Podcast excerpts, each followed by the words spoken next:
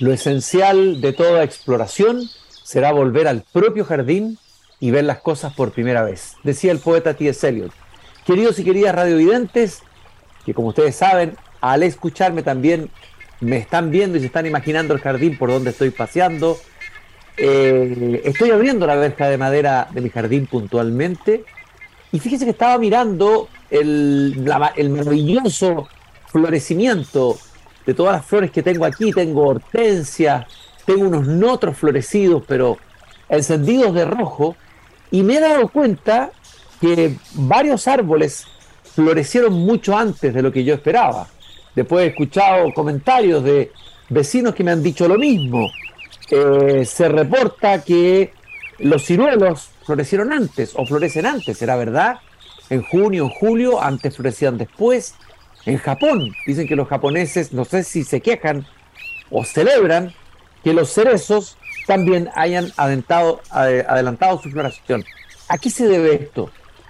Hoy día voy a caminar en el jardín con eh, Patricio Pliskov, que es profesor asociado del Instituto de Geografía y del Departamento de Ecología de la Pontificia Universidad Católica. Él es geógrafo, doctor en ciencias biológicas de la Universidad de Lausanne y forma parte de un grupo y un tema muy interesante del que vamos a hablar hoy día, un grupo de científicos que crearon una tipología de ecosistemas globales, una especie de mapeo de los ecosistemas globales que hay en el mundo y con algunas sorpresas de los que hay en nuestro propio país. Patricio, muchas gracias por haber venido a caminar conmigo esta tarde aquí en el jardín. Muchas gracias por la invitación. Bueno, caminar con un, eh, con un experto eh, en, en, ecología, en conservación biológica, en biogeografía, en un jardín, eh, uno ya pierde la mirada inocente y tiene temor de que, de que te vaya a dar información, digamos, que rompa tal vez la magia inicial de la primera mirada. Yo, yo hablaba de este florecimiento, partamos por ahí, de este florecimiento prematuro de, por ejemplo, los ciruelos y los cerezos de Japón. Eso es cierto, es un fenómeno mundial. Y cuéntanos con qué tiene que ver este, este, este fenómeno. Bueno, eso tiene, tiene, que ver con el cambio en la fenología, que es como son las etapas de reproducción de las especies, las distintas etapas que tienen de crecimiento, que eso efectivamente producto del cambio climático con este componente antrópico que tiene, porque el cambio climático siempre ha existido, el clima siempre cambia, pero en los últimos años, más o menos de los últimos 150 años, eh, ya hay un componente con cada vez más claro, hay un componente antrópico en el fondo del ser humano que, ha acelerado este cambio climático, producto del acumulamiento de los gases con efecto invernadero, el CO2, el más famoso de todos. Y entonces estamos en este mundo que está cambiando muy rápidamente y en este y uno de estos cambios que estamos observando así como bien como plausible, en el fondo, que qué cosa más vistosa que cuando aparecen las flores, es el cambio fenológico de las plantas y, así ya hay muchos registros, hay muchos eh, registros muy concretos y claros de, este eh, adelantamiento de la floración de muchas especies, de especies de, eh, bueno, especies arbóreas, especies arbustivas, muchos tienen, eh, tienen este adelantamiento en su etapa de, floración. En el fondo, se adelantan su, proceso de reproducción a través de la flor, que es la que poliniza, la que es polinizada, ¿cierto? Y la que luego eh, eh, se forma la, toda la etapa semilla-fruto. Entonces, claro, esto es, es llamativo, el caso quizás más, más vistoso de la gente de Santiago son los ciruelos, porque siempre, sea, en una escala completamente humana, hace, no sé, 10, 15 años. Y siempre el ciruelo, los ciruelos, que son una planta introducida, no son nativos de, Chile, florecían en primavera. De hecho, era como una mm. señal de, que comenzaba la primavera cuando florecían los, ciruelos en las calles. Y eso ya está completamente comprobado que eso, esa floración se ha adelantado un par de meses. De hecho, ahora con una primera lluvia, con estas primeras lluvias de junio, julio, ya comienzan los, los ciruelos a, florecer. Así que ahí tenemos otra muestra súper clara de este, de este cambio en, la, en los ciclos fenológicos de las plantas. Y este, y, este, y, este, y este fenómeno, este adelantamiento, es como si los niños empezaran a llegar antes, ¿no es cierto?, a la, a la, pubertad, ¿no? Se saltaran la infancia, ¿no? Eh, eh, a ver, este fenómeno que, que, vemos en los ciruelos con, con, claridad, los cerezos, dijimos los cerezos en Japón, en Japón. Eh, lo vamos a ver en, los, las próximas décadas, lo vamos a empezar a ver en más plantas, en más flores. ¿Qué sabemos de eso? Bueno, es que conforme se va, va aumentando la temperatura en distintas zonas del planeta y van y dependiendo ahí muy depende completamente de la zona del planeta pero en general en la zona en que está aumentando la temperatura por ejemplo en épocas cercanas a la eh, a estos periodos de, primavera, eh, vamos a ver, claro, exactamente más cambios fenológicos. Y claro, las flores, eh, las plantas con la raíz de las flores es mucho más vistoso, pero estos cambios fenológicos se producen en todos los, todos los seres vivos. Entonces, el problema es como el desacople de, este cambio fenológico, porque claro, uno dice ya, bueno, como tú decías, adelantan la pubertad, las plantas tienen, la, tienen su eh, tienen las flores florecen antes, pero por ejemplo, ¿qué pasa con, las, con los polinizadores de esas plantas? Mm.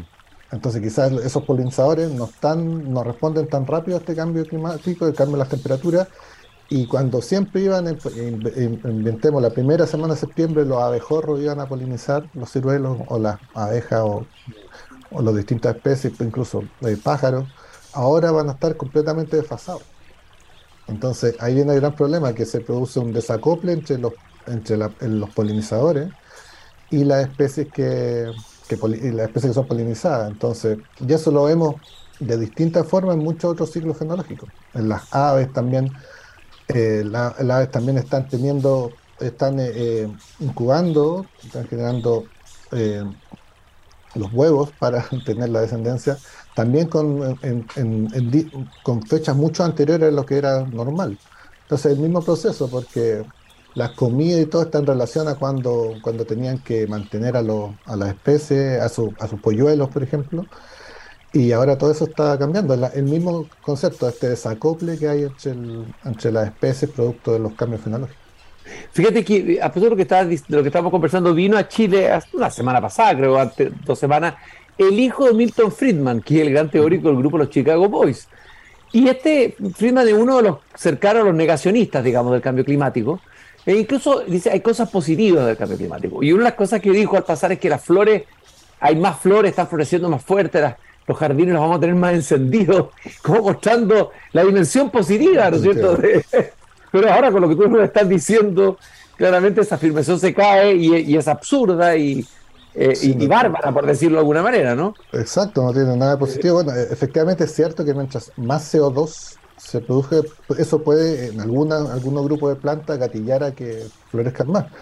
Pero el punto no es solamente el aspecto visual de que haya más flores, sino que ese cambio, producto de, lo, de la que hay mayor, mayor cantidad de CO2, eh, tiene un montón de, de, genera un montón de cadenas, de relaciones, de, de cambios que son completamente negativos. Entonces, este, es que este señor nunca leyó un libro que se llamaba Gaia y entendió que la Tierra es una red, que, los, ecosistemas están relacionados. Parece que eso nos entra dentro de su paradigma mental nomás. ¿ah? No, para nada, solamente ve, más colores y, asume una valorización de, ese, esa oferta de colores. Y es verdad que hay, que hay plantas o árboles que se tiñen, por ejemplo, de un color más intenso y que eso reflejaría, por ejemplo, un estrés hídrico de la planta, que la planta en está sufriendo eh, por la sequía? Sí, de hecho eso lo estamos viendo súper claro aquí en la zona central. Yo tengo un proyecto de trabajo en lo que se llaman los bosques de Zapallar. Ahí en la costa de, Zapallar, Papúo, Cachagua, Zapallar, Papúo, hay unos bosques muy interesantes que son como un micromundo de Chile central. Y ahí estamos viendo cómo el efecto del estrés hídrico que están teniendo muchas especies de árboles, pero lo interesante es que no todos no todos responden igual. Hay algunas especies que están completamente estresadas y uno ve los parches de árboles que hace 5 de años eran completamente verdes, ahora están muy, muy secos o incluso casi muertos algunas poblaciones. Y otras especies que están, están siendo, se sienten como mejor, están más cómodas con este nuevo escenario de, aumento de temperatura, de variación en la precipitación. o sea que van, van a haber perdedores O sea, van a haber adaptaciones distintas, y probablemente. Sí, completamente. Va, eh, eh, eh, ¿quiénes, ¿Cuáles son las plantas que van a estar más favorecidas con, este, con este? Es que eso depende mucho de la zona geográfica, porque no, no, no en todas partes el cambio climático tiene la misma dimensión. Entonces, por ejemplo, volviendo aquí a la zona central, hay especies como el como que están acostumbrados a, a, a, esto, a este estrés hídrico o a mayores temperaturas como el molle, por ejemplo, una planta bien conocida de la costa, un árbol bien endémico que solo está aquí en la costa de, Chile Central, que, que, se ha visto que está que, ha respondido bastante bien al, al, eh, al, aumento de las temperaturas. Y, pero ya otras especies como el olivillo, que es una especie quizás más característica del sur de Chile, que también se encuentra en la zona central, en zonas bien puntuales, que está siendo muy, muy, muy afectada por este por, este cambio climático que, está ocurriendo en la actualidad. Patricio, hablemos de lo que de lo que señalé al comienzo cuando recién empezamos la conversación. Esta tipología de ecosistemas globales, apareció un artículo, entiendo, en la revista Nature, que, que dice que hay 110 ecosistemas globales, tú me corriges si está correcta la información o no, sí, sí, en el mundo, y 80, esto me impresionó, y que 80 de estos 110 ecosistemas globales estarían en Chile. A ver, cuéntame cómo participaste dentro de este, de este, de este trabajo. Me imagino que es un trabajo que no se termine y se acaba tan rápido, sino que continúa. Háblanos un poco de qué, qué significa, quiénes hicieron o cómo se hacen estas tipologías de ecosistemas. ¿Qué son los ecosistemas primero?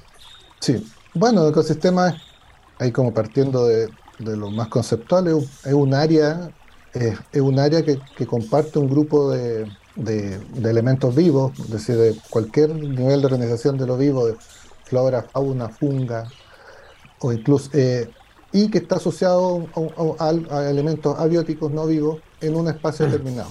Entonces, lo interesante del concepto de ecosistema es que no, eh, que no hay un solo, no es una sola definición. Un ecosistema puede ser un pequeño charquito en el jardín de, tu casa, o también puede ser eh, el ecosistema grande que conocemos, que es la Tierra, el planeta Tierra, o, puede ser un continente, un lago, un desierto. En fondo, es un concepto que, es como multiescalar. En el fondo, tiene, eh, no se puede como asociar una sola escala espacial. Entonces, siempre como digo, como hay tantas definiciones de, ecosistemas como gente que define qué es lo que es un ecosistema.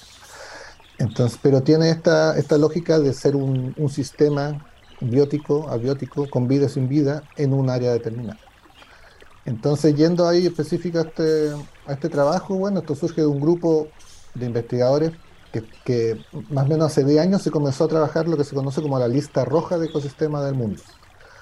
Me imagino que tú conoces, siempre cuando se habla, por ejemplo, de esta especie está eh, vulnerable o esta especie está, se extinguió. Todos esos conceptos son categorías de la lista roja de especies, mm. que lo maneja una, una organización que se llama la Unión Internacional de Conservación de la Naturaleza, la IUCN. Y, bueno, este paradigma de especie, que era muy dominante, fue muy dominante en los 80, en los 90, eh, hasta los 90, eh, comenzó a cambiar y empezó una mirada mucho más de ecosistemas que de especies. En el fondo, queriendo un poco moverse el paradigma de la protección de, no sé, la caricatura siempre del, oso panda, eh, moviéndose a la protección de ecosistemas, de conjuntos de, especies y de, y de lo vivo y lo no vivo en un lugar. Entonces, a raíz de eso se armó este grupo de investigadores de todo el mundo que ha desarrollado los conceptos de la lista roja de ecosistemas y cuando se iba avanzando en esto, se, eh, encontró que como el primer problema que, existe, que existía para avanzar más en esta categorización, es que no había una sola definición de todo el ecosistema del mundo. En el fondo, existían, por ejemplo, solo para lo terrestre, solo para marino o solo para ciertas zonas. Y, no existía una sola que uniera todo. Y entonces, hace más o menos cinco años, claro, en 2017, se comenzamos a trabajar eh, con un grupo de científicos esta, esta idea de hacer una primera clasificación global de ecosistemas, de tipos de ecosistemas versus tipología global. Y, ah, eso y se, se terminó el, año, el año pasado ya como, como, como producto y, en la, y se publicó en la revista Nature recién ahora en octubre, ya como haciéndolo oficial, eh, después de muchos años de revisión, de estos procesos de revisión por pares científicos que son terrible. Tres años de revisión del artículo. Ya, ya. Y, y entonces ya está, se publicó en octubre y como te digo, tiene esa gracia que es la primera y única clasificación de todos los tipos de ecosistemas del mundo, de lo, de lo terrestre, de lo marino, de lo dulce acuícola, es decir, el río y lago, humedales, y también de, lo, de los ecosistemas subterráneos, que también poco se sabe, pero existen también muchos tipos de ecosistemas subterráneos. Mira qué interesante, por ejemplo, danos un ejemplo de ecosistemas subterráneos, eh, por curiosidad. Los ecosistemas que se encuentran en sistemas de cavernas. Hay, hay, hay muchas zonas del, del mundo que tienen sistemas de cavernas que son de cientos y cientos de, de, kilómetros, decenas de kilómetros, y entonces dentro se produce también, dentro de esas cavernas, se producen eh, asociaciones de elementos vivos, no vivos, insectos, murciélagos, por ejemplo, con, eh, y que se pueden clasificar como un ecosistema particular de ese tipo de, de ambiente. Entonces, y de hecho eran cuatro porque uno siempre habla de, de, de, los reinos, entonces uno dice el reino terrestre, el marino, este dulce acuícola, y tenemos el subterráneo y el atmosférico. Eran ver, cinco y, en ese y, ver, ¿y, cuál, ¿y, cuál, sería el ecosistema atmosférico o un ecosistema Era, atmosférico? Bueno, eso hubo toda una discusión, porque claro, efectivamente en la atmósfera, mientras vamos subiendo en, en los distintos niveles, de, pensándolo así como en tres dimensiones, también se producen asociaciones de, de, de, tanto de bacterias o de pequeños insectos. Por ejemplo, las arañas tienen un proceso que se llama ballooning, que, que vuelan a, a distintos niveles de la atmósfera miles de kilómetros y así se mueven de, de distintos entre continentes incluso. Entonces, todo eso se podía categorizar, pero al final eh, hubo toda una discusión y se decidió sacar el. porque eran muy pocos datos como para poder así como armarlo bien conceptualmente para todo el mundo y nos quedamos con los cuatro reinos. O sea, es posible que más adelante apareciera o con, con otra mirada, o, o, depende del lente con que se mire, se podría, podría aparecer un nuevo ecosistema. Exactamente.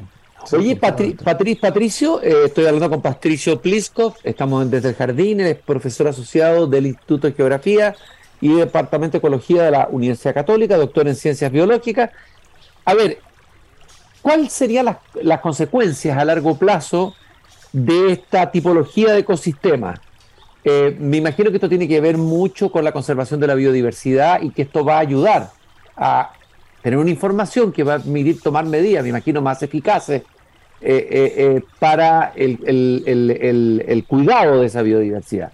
¿Es así o no?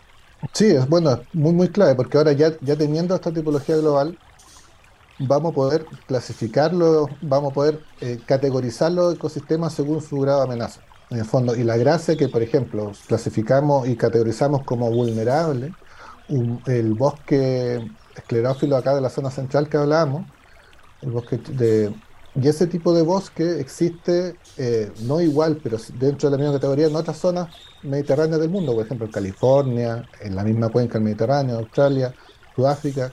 Entonces de esa forma vamos, eh, se van a poder homologar las clasificaciones en distintas zonas del planeta. Y esto es clave porque, porque y vamos a poder definir el estado de conservación y por lo tanto definir eh, eh, acciones de conservación concreta para los ecosistemas, que siempre ha estado esta mirada como parcial. Entonces ahora te, podremos tener como una mirada global y, y, no solamente pensar en lo terrestre, sino que también en todo su, toda, su, toda su variabilidad. Tú hablaste del bosque esclerófico, me gustaría, que nos, nos, me gustaría que nos contara, quien no lo sabe, qué es el bosque esclerófico, pero además tú has destacado que hay bosques de macro, eh, macroalgas, o eh, perdón, sí. de microalgas o de macroalgas. Ma macroalgas, sí. Macroalgas Eso... en la costa. Eso es interesante. Eh, eh, me gustaría que habláramos de estos dos bosques, que serían una especie de ecosistema específico y, y muy interesante, de, o muy rico, digamos, me imagino, en biodiversidad que tenemos en Chile. Exacto, bueno, ahí hay dos muy buenos ejemplos de, de cómo esta mirada que tiene, de esta mirada de eh, terrestre marina es completamente complementaria, porque no, no hay que seguir viéndolo como mundo, como espacio separado. Está el bosque esclerófilo de Chile Central, que es un tipo de bosque quizá, que eh, el, para, gente, para la gente de Santiago, el que uno mira cuando mira, ve la, la precordillera, eh, es, es, un bosque que es muy diverso, tiene muchas especies arbóreas y arbustivas, las especies clásicas que toda la gente de Chile se reconoce, el quillay, el boldo, el peumo, son todas, el maitén, son todas especies de este bosque esclerófilo que, que tiene una característica, ese nombre se debe porque son, mm. está dominado por especies de, de, de hoja coriácea, es decir, de hojas duras. Ya. Y, entonces, eso es el, por eso es la definición de, de esclerófilo, de hoja dura. Entonces. Oye, Interesante, me, estaba acordando, estaba buscando acá en, mi pequeña microbiblioteca que tengo acá, porque no estoy en mi gran biblioteca, sino que en la pequeña junto al jardín, eh, que Alonso Valle ya eh, en, ciertas crónicas describe, estamos hablando del siglo XVI, XVII, describe eh, esta, esta, estos árboles del sistema esclerófico, habla del boldo, habla del peumo, que le llama la atención, lo describe eh, es un bosque eh, muy interesante, hay muy, muy... Sí, bueno, es muy, muy interesante en el sentido que es que como tipo de bosque, claro, existe en otras partes del mundo, pero con, la, con las especies que hay en el, en el caso de, Chile son casi solamente especies, la gran mayoría son especies endémicas, es decir, que solamente mm. existen en esta zona de Chile central. Y, y bueno, y un bosque, como te digo, muy, muy diverso, muy interesante estudiar y que además tiene esa clave que está, bueno, dos elementos clave que está muy poco protegido y muy amenazado. Entonces, esos dos elementos lo hacen muy interesante en términos de, su, bueno, de conocerlo, de estudiarlo más y de, su conservación. Aquí tengo una cita, no exactamente, pero fíjate que Ovalle eh, eh, eh, dice, dice habla, hace un inventario de flores, arroyos, ríos de la cordillera, hace un paraíso, esto antes de ningún cambio climático. Decía, eh, eh, una vez en particular, me acuerdo que yendo camino vi tanta diversidad de estas flores, unas encarnadas, otras azules, amarillas, coloradas, pajizas, moradas, columbinas y de otros varios colores, que poniéndome a contarlas, motivo de la admiración de tanta variedad como la que se veía, conté hasta 42 especies y diferencias en muy poco tiempo, dice Alonso Abaya, admirado ante la la eh, extraordinaria biodiversidad. Él no conocía la palabra biodiversidad, obviamente. No sé, es que es muy, muy impresionante todo el número de, pequeñas especies, es decir, de, especies tanto de pequeñas hierbas como de especies de arbustos eh, como ya, y árboles que se pueden dar en un, en un pequeño, en un metro cuadrado en este bosque esclerófilo. Eso lo hace tan, tan único y tan y, que se generan tantas relaciones con, con otro grupo, con la fauna, con los insectos. Y en relación a otros ecosistemas, ¿cómo va a enfrentar o qué sabemos cómo va a enfrentar este cambio climático que entiendo que va a golpear particularmente fuerte en nuestro país?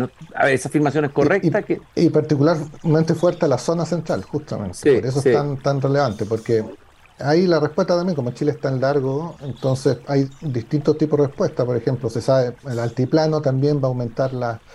Incluso van a aumentar las precipitaciones, todo lo contrario a lo que va a pasar acá en la zona central, que la parte eh, centro-sur, centro-sur precordillerana, y está muy claro que va a disminuir muy fuerte las precipitaciones. Estamos hablando de disminuciones de 70, 80%.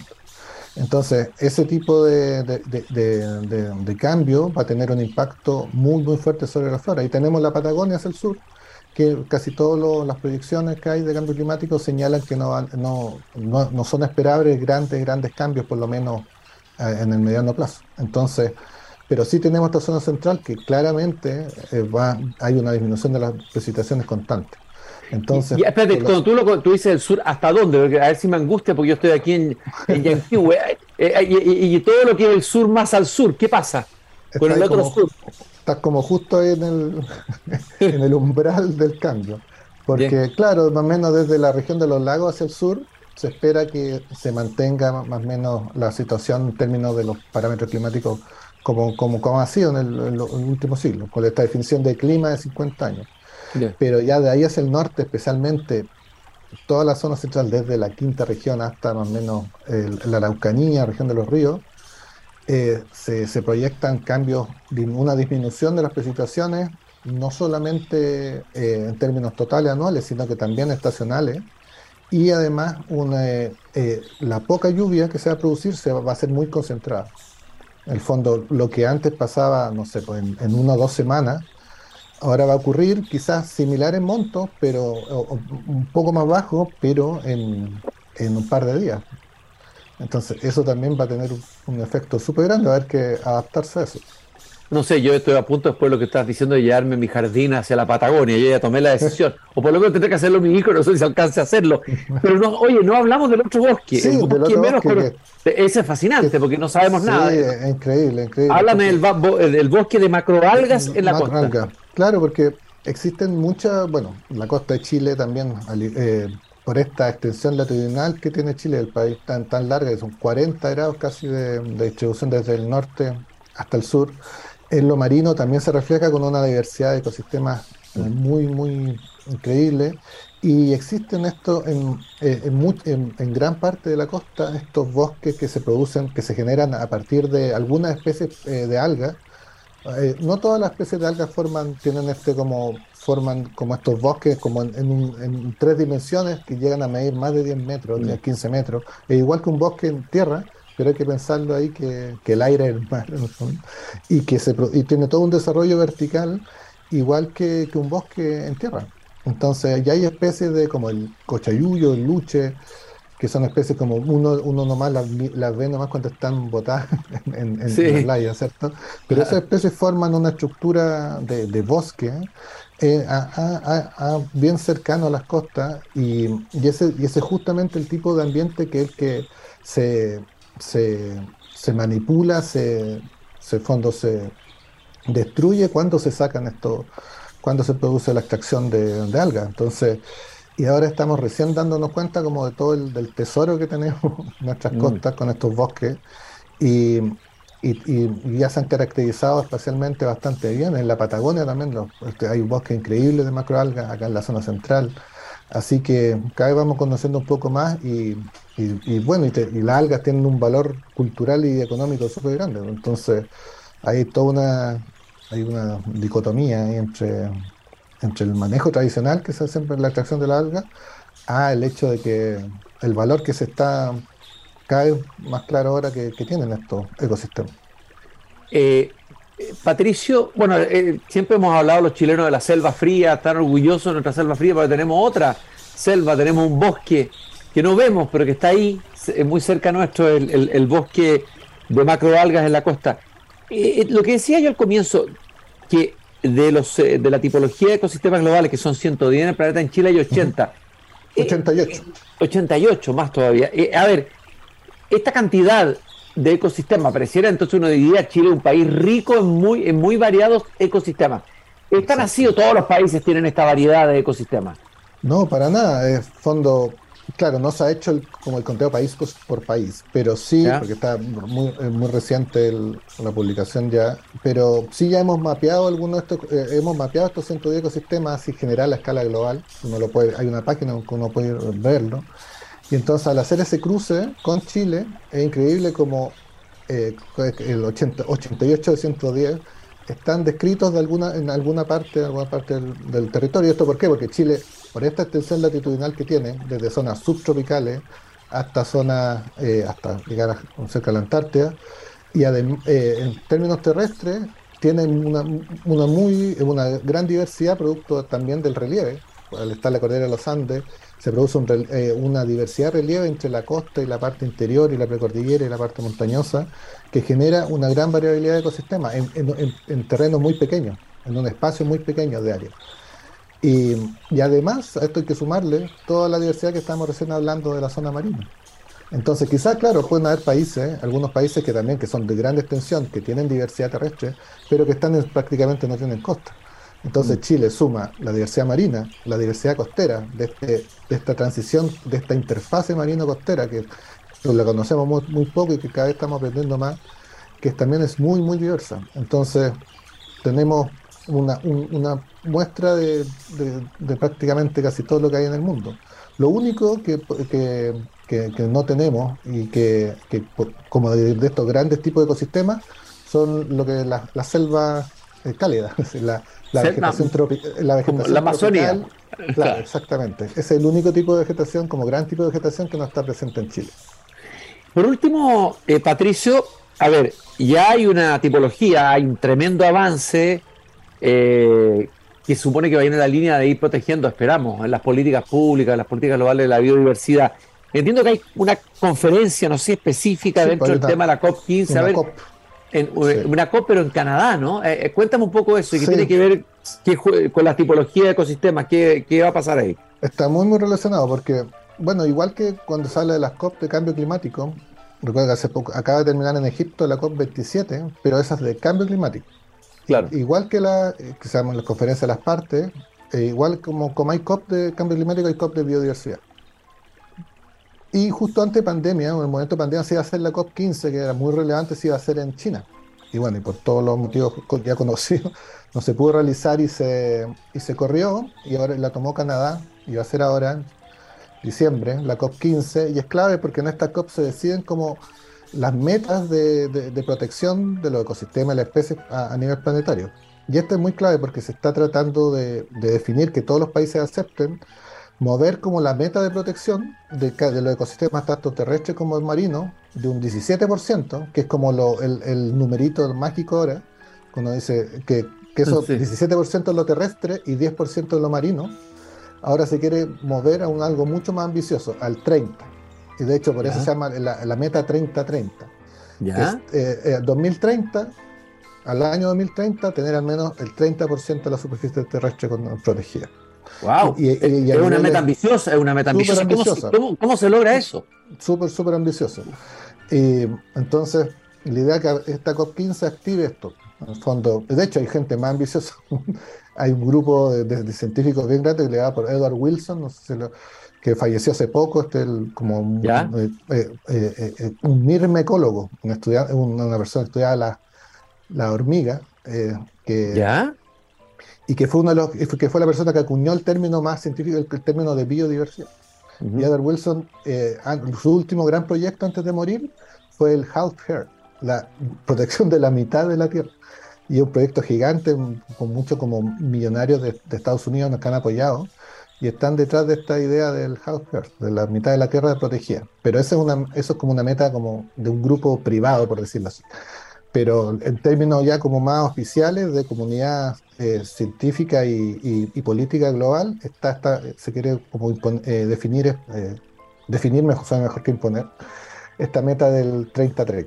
Y eso va a imponer, por ejemplo, obligaciones, por ejemplo, para Chile, además que tiene, va, a estar bien, va a estar bien exigido. Tenemos 80 ecosistemas a ver, ¿cuáles serían, qué tipo de exigencia? Un ejemplo eh, que se le eh, podría hacer al eh, país. una exigencia numérica, por ejemplo, Chile ahora, como en términos totales, tiene el alrededor del 23% de su, el, el, el 21, 22% a la fecha de, de, todo su territorio en protección terrestre. Y más del y, y el 43% del marino, bajo protección.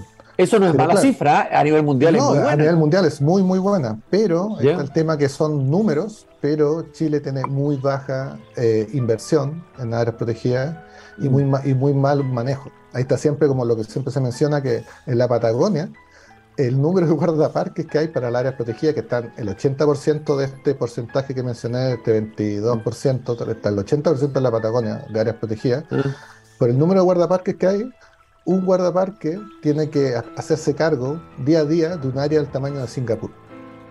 Es, como, es como para una fábula del Principito Santa Superi, o sea, un, señor, un farolero de todo un planeta, un cuidador de todo el planeta, es impresionante. Patricio, te quiero agradecer este interesantísimo e ilustrativo paseo que hemos tenido eh, a, las, eh, a los ecosistemas globales, a los ecosistemas de nuestro país. Ya entendí mucho mejor y con mucho dolor por qué florecieron los ciruelos antes. Muchas gracias por haberme acompañado esta tarde en el jardín. Muchas gracias por la invitación. Y nosotros nos encontramos mañana nuevamente aquí cuando vuelva a abrir la verja de madera de este jardín. El jardín de Chile va a estar sobreexigido y eso es una buena noticia, la que nos acaba de dar Patricio recién. Hasta mañana.